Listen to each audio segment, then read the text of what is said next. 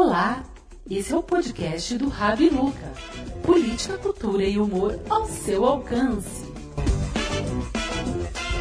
Ah, Para tentar sintetizar, Nelson, é assim, né? É, a população preta dos Estados Unidos é apenas 12, 13, não chega mais 14%. E lá a população maior é branca. E lá existe uma coisa que é muito interessante, que é o que, é o que eu defendo. Eu acredito nisso. Por que, que lá é potência? Lá o apartheid é, é declarado, cara. Se você tem um apartheid declarado, você precisa fazer o quê? O que o Marcos Garvey fez. Você tem que fazer o quê? Criar seu banco, criar sua empresa, criar sua escola, criar sua universidade. Você tem que criar suas esferas, que é o que eu defendo.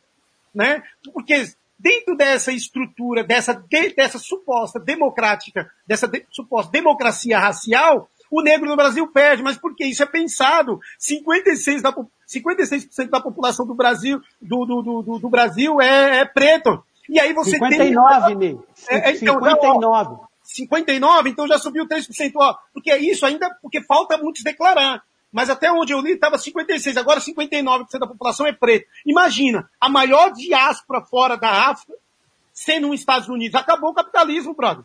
E acabou os problemas. Eu, é, que eu, é o que eu estava tentando explicar, né? A gênese do problema não é eu que estou dizendo, Azandiara, Aniuras, Catiúcia, é Molef Ketchassante, é Ama Mazami, a Marimbaane, tudo vai dizer. A gênese do problema da humanidade é a racialização e desumanização do povo preto, do povo indígena e do povo amarelo também. O povo amarelo também foi racializado. E é uma coisa muito louca que poucas pessoas falam. Como os europeus fizeram essa prática da racialização? Os primeiros povos a ser racializados foram os próprios brancos, foram os povos, é... ai cara, que ver, que ver, da Irlanda. Eles, eles, eles racializaram os primeiros povos. Eu estou lendo uma obra que é uma pensadora norte-americana, vai falar, os primeiros povos a ser racializados pelos próprios brancos foram os irlandeses. Olha, cara, você racializar pessoas da sua própria, sua própria etnia, bro. E aí você vai entender porque os, os irlandeses são os pobres da, da América ou da Europa. Né? Então, agora tentando sintetizar a pergunta. Na Europa, nos Estados Unidos, a negritude é menor. Ela vive, por exemplo, você sabe que tem lá é, 9, 10, 11, 12 estados pretos, que são os estados do sul. Georgia, Nova Orleans, onde está a negritude. E aí a gente vai ter uma, uma mulher negra que é dona do primeiro banco, é uma banqueira, isso é importante. Você ter uma pessoa preta dona de um Sim. banco. Você vai ter, a gente teve o ano passado um encontro com a filha do Franz Fanon, no terreiro, com, com um negro norte-americano, dono de indústria. Aqui no Brasil você não tem ninguém, você, não, você, mal você tem ele, dono de um carrinho de churrasco na esquina. Agora, é isso, se a gente tem um racismo declarado, e não vamos ter, Nelson, por quê? Porque você está na maior diáspora do mundo. Se a, se a diáspora se potencializa, ela transforma todo esse modelo de sociedade machista, sexista, é, patriarcal, capitalista. E a gênese do problema do capital é a racialização e desumanização do povo preto e do povo indígena. Nelson, os caras vêm para pra, as Américas, segundo as obras que eu estou lendo, com profundidade, eles falam, antes de 1500, havia aqui de 70, de 80 a 90 milhões de indígenas em toda a América. Em 50 anos, esses caras liquidaram, cara, exterminaram 90% dessa população, é quase 70 milhões de gente, cara. Aí os caras voltam para África e esvaziam o continente africano para criar esse modelo. Então, eu sempre vou dizer o seguinte, é o Ocidente, a gente precisa, não é eu que falo isso, até coloquei aqui, ó. A Aslan Diário vai falar, a gente precisa matar o Ocidente. De que forma? De forma ética e estética. Porque às vezes você tem pessoas, né, eu vou fazer uma crítica para alguns marxistas, você vê pessoas marxistas brancas discutindo, apoiando a gente, lá no samba, lá no jongo, mas o cara fala que a cultura não é potência. O cara fala que a cultura não transforma nada. Cara, o que esse cara tá fazendo na cultura de preto? A cultura de preto é a forma de resistir, porque uma pensadora chamada Sofia Leolé, uma pensadora iorubá, ela vai dizer para o africano, a filosofia que é requete, que é a cultura é, a, a, o saber, ele perpassa pelo corpo e perpassa pela linguagem. E aí, o que, é linguagem? Linguagem é dançar, é cantar, é tudo conjunto que acontece. E aí você vê as pessoas brancas dentro das esferas pretas, e, e até é legal, você vê, até agora mais uma crítica, as pessoas que se, também se dizem é, anti, anti é, é, racistas, né? Ou aquelas que estão lutando contra o racismo. Mas às vezes, na, na entrelinha, ela não defende a autonomia do, a autonomia do povo preto. O que, que a gente precisa? Não ser mais tutelado pelo branco. É o que Molef Kitiassante vai dizer no livro que eu te falei. Ele vai dizer em Afrocentricidade que as agências do Ocidente não contemplam o povo preto. Não contempla, cara. Por exemplo, quando a gente vai falar de marxismo, marxismo é um modelo pensado pelo Ocidente. A gente já tinha nossas práticas de economia comunitária africana. Eu cheguei lá, Nelson, em base, eu fui em sete, sete províncias de Angola. As, todas as famílias plantam. E elas dividem seu alimento e depois vendem o restante. Cara, isso é de potência, mano. Isso é modelo de sociedade. Então eu acho que, sei, é, voltando à sua pergunta, que ela é bem pautada, eu vi uma fala do, do, do, do Emicida, o Emicida até fala, pô, quando é o George Floyd, é, as pessoas se mexem. Mas se mexem porque lá o racismo é declarado. As pessoas aqui, elas se mexeram também, a gente tem que analisar isso. Só que nós estamos na maior diáspora, e aí o Moni Sodré vai dizer uma coisa importante.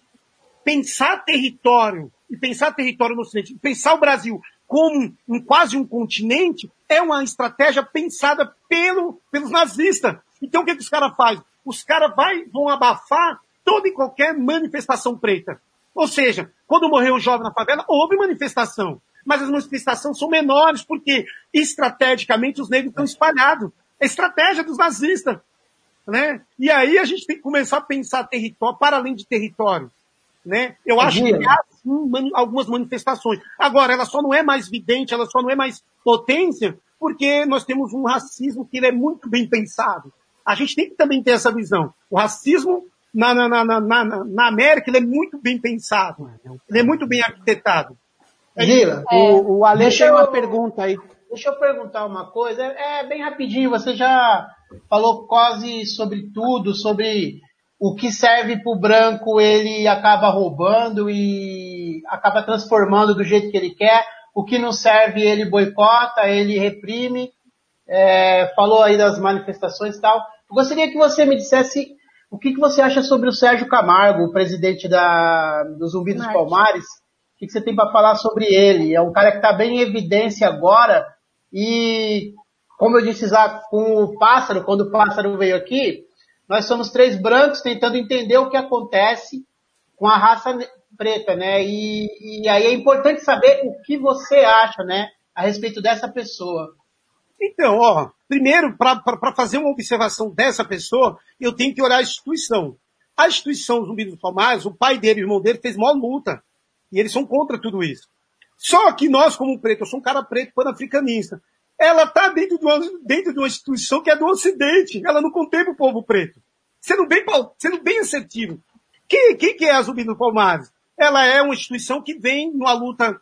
Eu também, eu entendo, né, gente? A gente vai ter toda certas críticas à esquerda, mas a esquerda, ela, ela vai fazer um trabalho um pouco melhor, melhor né? Então, mas o que, que é a Zumbi dos Palmares? Ela está dentro de uma instituição, dentro de um modelo de sociedade ocidental. Ela está dentro desse modelo, que é isso, né? Exemplo, é, eu não vou fazer a crítica a ele, porque tem uma coisa que, que eu também aprendo, né? Ele é isso, né? Eu vou passar rapidamente por ele. É, meu, você está em estado de maafa. O que, que é maafa? Pior desgraça que o povo preto está passando. Por exemplo, a gente não sabe às vezes o que, que é, até para fazer uma live, tem pessoas que têm sérias dificuldades, sabe? Então, o cara vê uma oportunidade ali, o cara vai abraçar aquilo para ganhar seus 15, 20 mil. E aí ele vai ser esse capitão do mato. Então, respondendo, ele vai estar tá aí meio nessa, nessa situação do capitão do mato moderno. Porque ele está ali ah, essa... dinheiro. Ele está ali, ele tá essa recebendo... referência, essa referência que eu tenho muito dele é exatamente isso, é o capitão do mato moderno. É o cara que para tirar o dele da reta, ele não mede esforços. É bem isso mesmo que você acabou de falar aí agora. E agora, e o que, é incrível? Mano, ele é filho de, de, de um grande, grande líder do movimento negro. Ele é irmão de um grande líder do movimento negro. É pra gente ver também, é...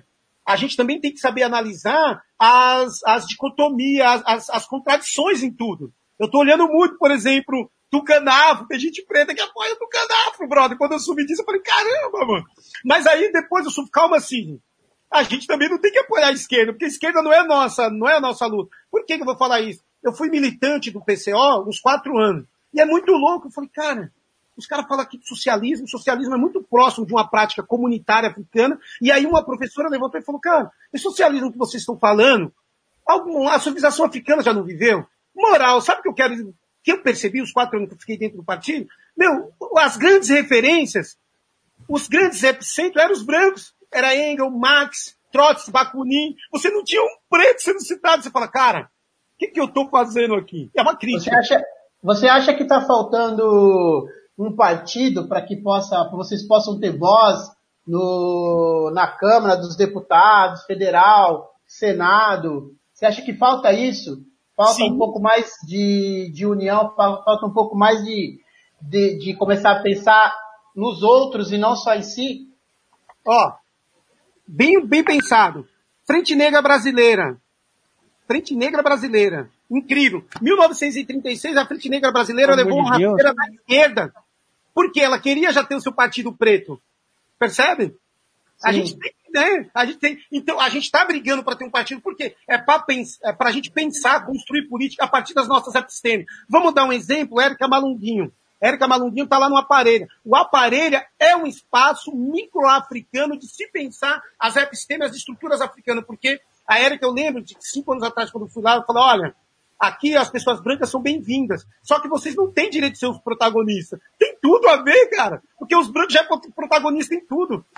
É porque, é, porque, é porque você vê que, que a, a, a ala, a ala é, católica tem os seus representantes, a ala proletariada tem seus. Todo mundo tem seus representantes, mas o negro em si, ele não tem o seu representante, não tem a sua voz. É o que você disse. Acho que o que falta é se espelhar, é ter alguém para se espelhar e fazer com que as coisas comecem a andar.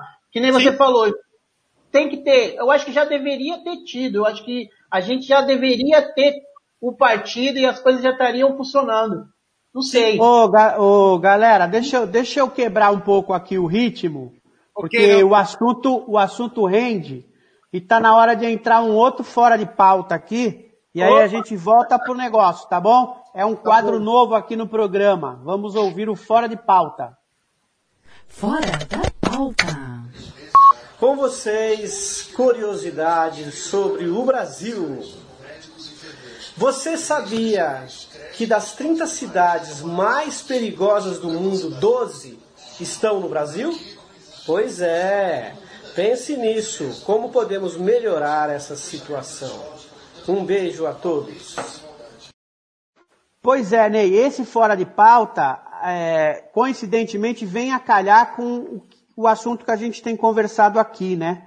É óbvio que conversar com uma pessoa com o grau de conhecimento que você tem, com o grau de envolvimento que você tem, com essa bagagem que você tem, que você busca a cada dia, é bem difícil, principalmente porque eu te disse, são dois brancos e um índio aqui conversando sobre essa situação, e eu imagino que as pessoas que estão nos assistindo, também elas se encantam, porque é, um, é uma, a forma que você fala, com o conhecimento que você tem, é bom, mas eu queria trazer um pouco mais para a nossa realidade do dia a dia aqui, por exemplo das 12 cidades mais violentas do mundo, 12 estão no Brasil e a gente sabe que a violência é sempre contra o povo pobre e o povo preto, né? É, isso, você sentiu... 12 cidades, das, na verdade 17, mas das 12 cidades Mas, mas vamos lá, aqui, deixa eu só terminar aqui, Juliano, o raciocínio. De, então, só para completar o raciocínio aqui, a Juliana completa lá. A Juliana é a nossa Gabriela Priori aqui do Neurose. Deixa eu completar o, o raciocínio aqui. Essas 12 cidades, a gente sabe disso. Você já sentiu isso, essa violência que a gente tem aqui? Eu já senti isso, já senti. Eu sou da periferia, nasci, nasci no Paraná, mas passei a minha infância, a minha juventude toda em Guaianazes. Um abraço para Guaianazes, Jardim São Paulo, pessoal que está assistindo a gente lá. E eu, eu, eu já senti essa violência, eu vivi essa violência. Eu queria que você falasse um pouco disso, Ney, para a gente ir situando as pessoas. A Juliana tem um complemento para fazer sobre a minha fala. E pode falar, Juliana. Não, eu estava falando que das cidades, de todas as cidades, todas as cidades são do Nordeste, né? É, Natal, Vitória, não, Natal, Belém, Nordeste, Norte, né? Vitória da Conquista, Maceió, Aracaju, Feira de Santana, Recife, Salvador. Todas do Nordeste. E todas que a gente pode dizer, sim, né? Foi grande, é, bastante colonizada e depois abandonada quando o, a, a, família, do, a família real veio para o Rio de Janeiro, para o Sudeste, né? Então, é, eu acho que demonstra que sim, que as pessoas, elas, é, o abandono, o desinteresse e, e, e, uma cultura onde as pessoas não são importantes é que faz mesmo é, essa violência acontecer, né? Bom, é, é, é eu, eu, também, eu, também, sou um pesquisador da psicologia política né, pela USP. O que, que a gente discute na psicologia política? Por exemplo, quando a gente tem a política de direita, a gente tem a perversidade como está aí.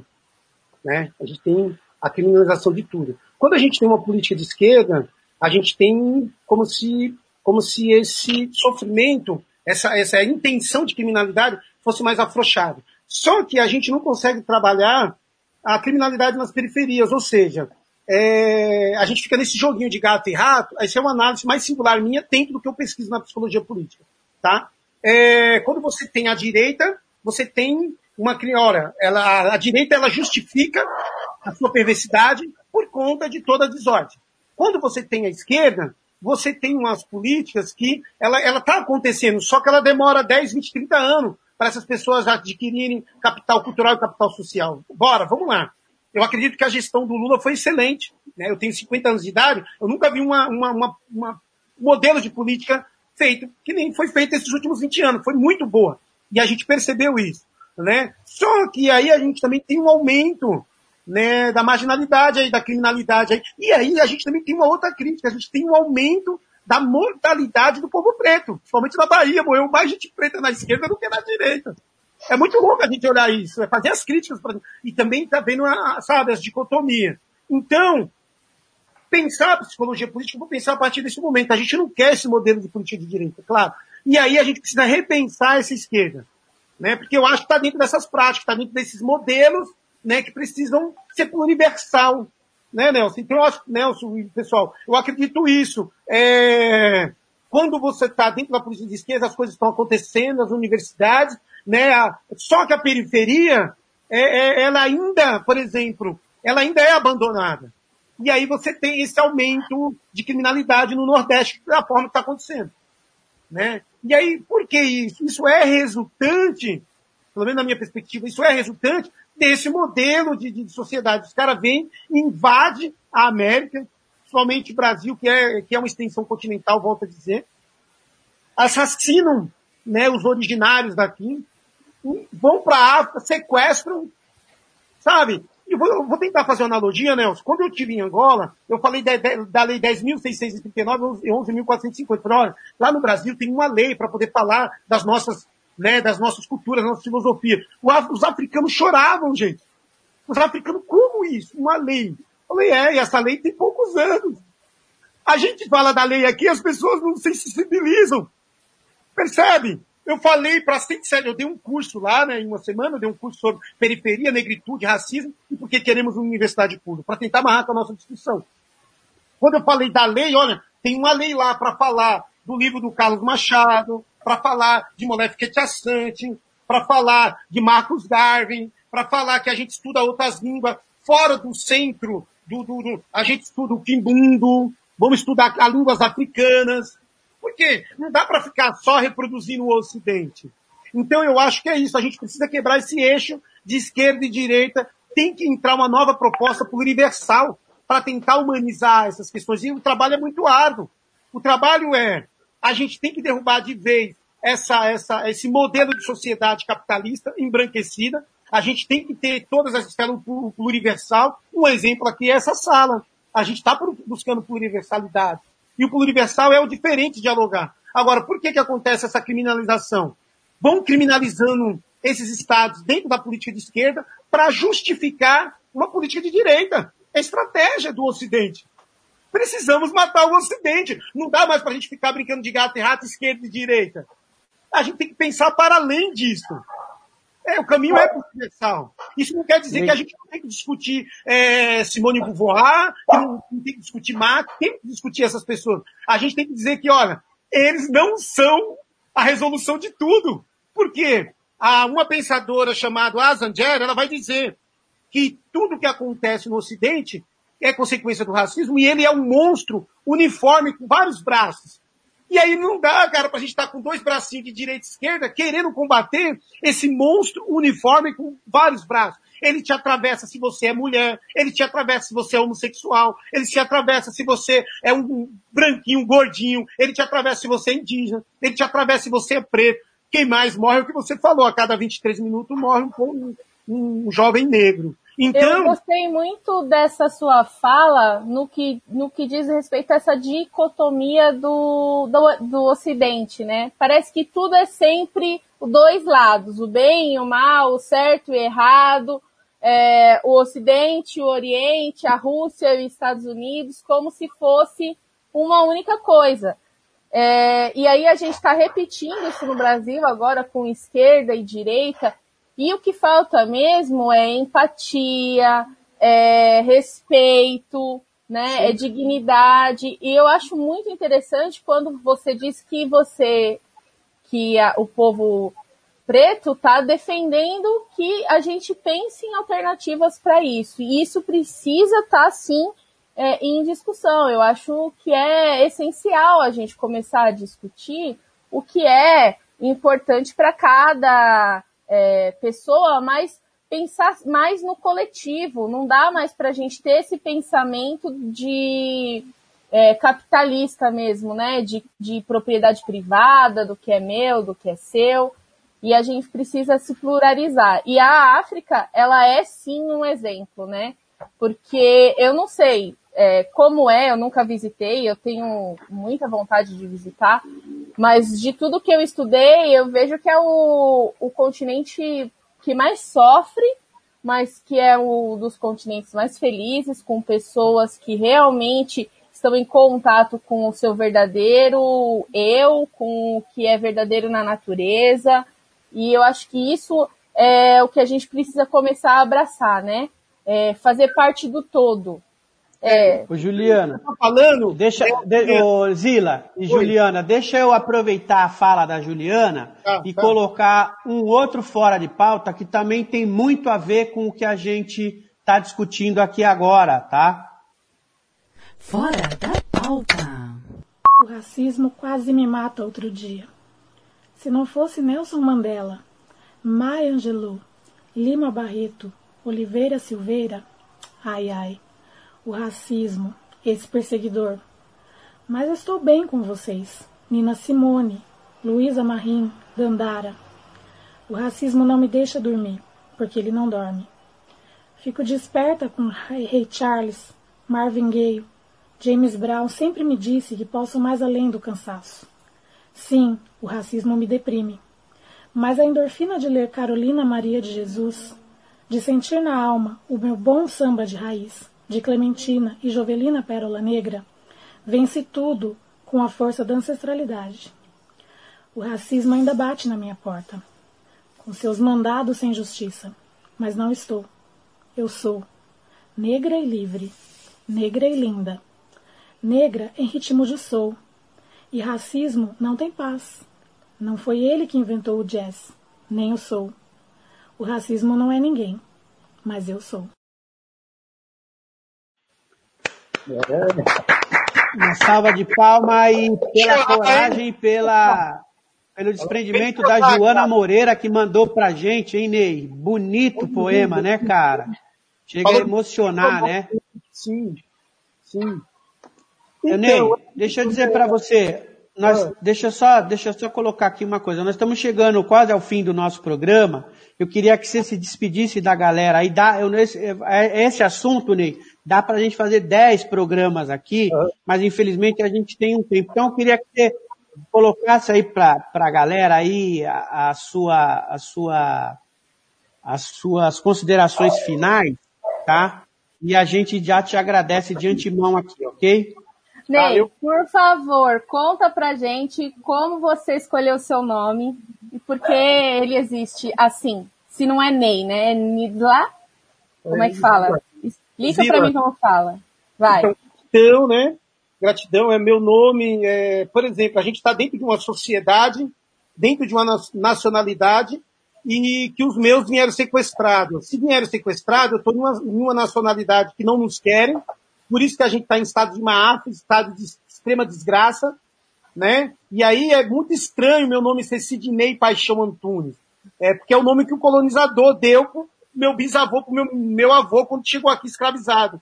E aí, quando eu cheguei em Angola, no porto de Luanda, eu, eu sentei ali, aí eu fiquei pensando, né? Eu estava do lado de lá do continente, pensando o lado de cada continente, como é que milhares de pessoas saem daquele porto. E quando eu cheguei aqui, eu passei no, no Ilabanto, né, que é, que é um, um, terreiro, e ali eu fiz uma, uma, uma, tive um momento de uma consulta, de uma experiência, e deu na minha vida Lemba. E Lemba ou Lembar quer dizer senhor, é, quer dizer energia feminina propulsora de paz. Então, Nzila quer dizer caminhos.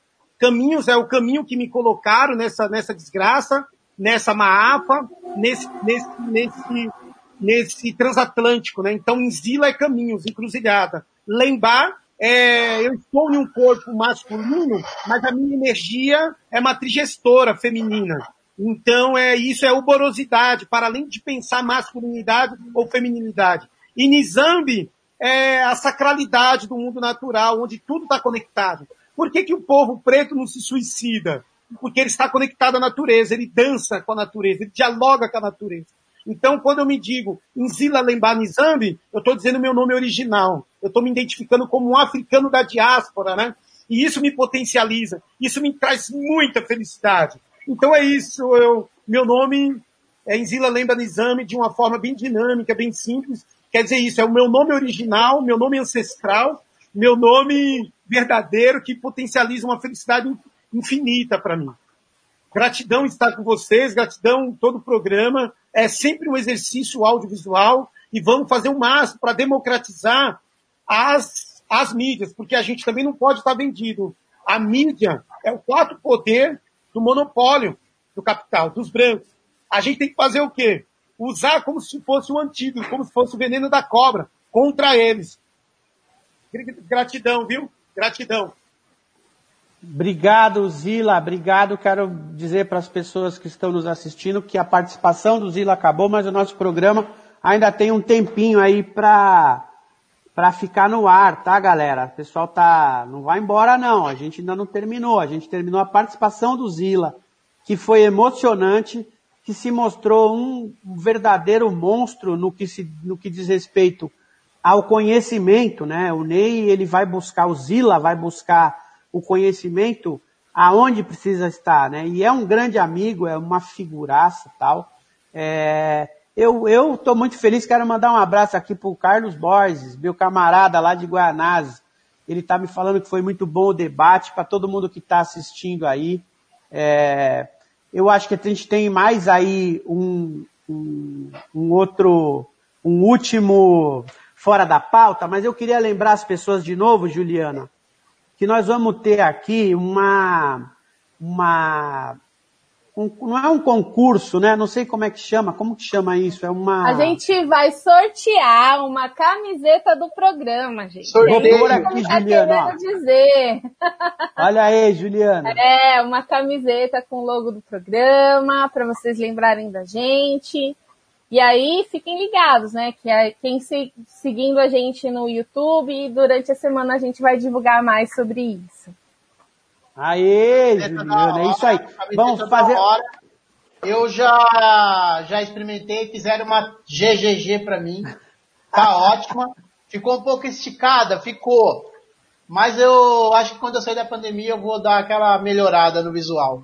Mas é uma camisa bem legal. Já tenho uma já, viu?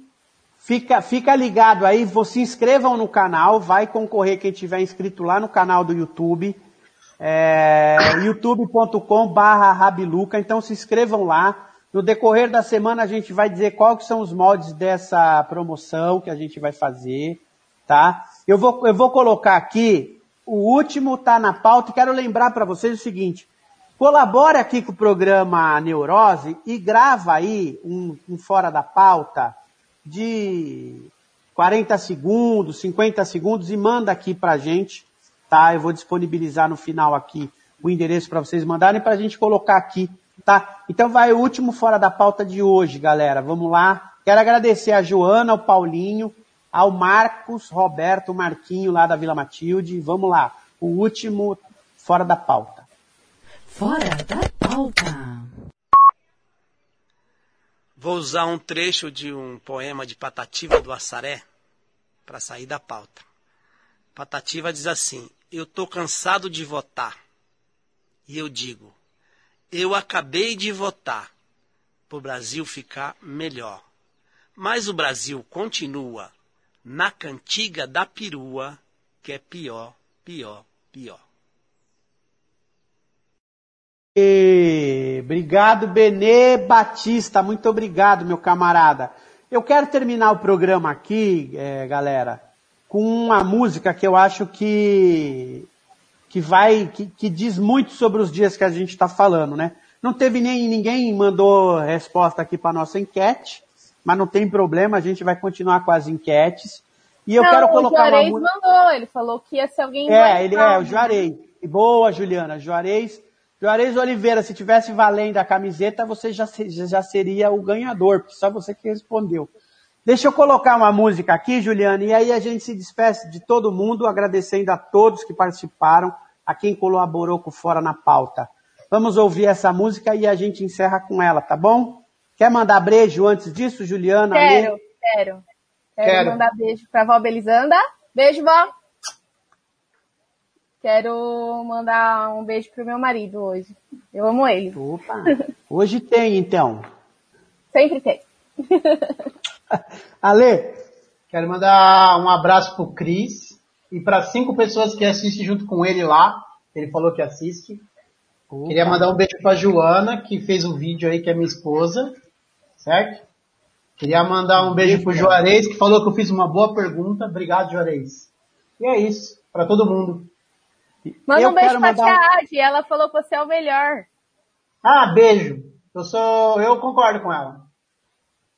Eu quero mandar um, eu quero mandar um beijo para todo mundo que assistiu o programa, para todo mundo que colaborou o programa. Quero mandar um beijo para a tia Deia, tá aqui do meu lado. Não é fácil me aturar e não é fácil colocar esse programa no ar. Então, um beijo, André Soares. E eu quero soltar agora a música que nós vamos encerrar esse programa, porque diz muito com a nossa realidade, ok? Vamos lá na nossa música e um será? beijo para vocês. Será? Hoje você é quem manda, falou, tá falado, não tem discussão. Não, a minha gente hoje anda falando de lado e olhando pro chão. E você que inventou esse estado, inventou de inventar toda a escuridão. Você ouviu o podcast do Rabi Luca.